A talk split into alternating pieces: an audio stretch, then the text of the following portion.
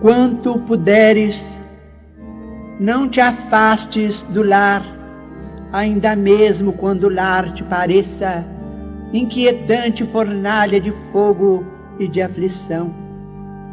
Quanto te seja possível, suporta a esposa incompreensiva e exigente, ainda mesmo quando surja aos teus olhos por empecilho a felicidade. Quanto estiver ao teu alcance, tolera o esposo áspero ou indiferente, ainda mesmo quando compareça ao teu lado por adversário de tuas melhores esperanças. Quanto puderes, não abandones o filho impermeável aos teus bons exemplos e aos teus sadios conselhos, ainda mesmo quando se te afigure acabado modelo de ingratidão.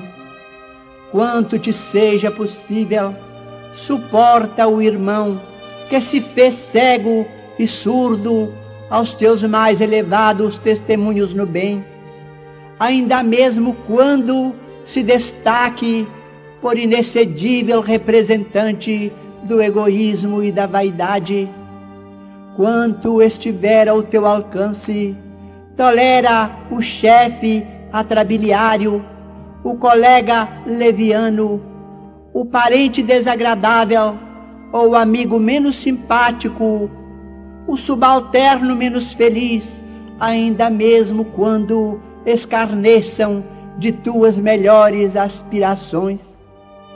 Apaga a fogueira da impulsividade que nos impele aos atos impensados ou à queixa descabida e avancemos para diante, arrimados à tolerância. Porque se hoje não conseguimos realizar a tarefa que o Senhor nos confiou, a ela tornaremos amanhã, com maiores dificuldades, talvez, dentro da necessária recapitulação. Não vale a fuga que complica os problemas ao invés de simplificá-los. Aceitemos o combate em nós mesmos, reconhecendo que a disciplina antecede a espontaneidade. Não há purificação sem burilamento, como não há metal acrisolado sem cadinho esfogueante.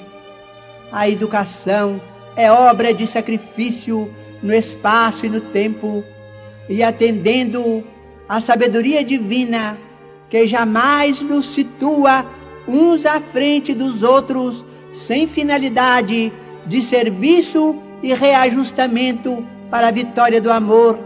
Amemos nossas cruzes, por mais pesadas e espinhosas que sejam, nelas recebendo as nossas mais altas e mais sublimes lições.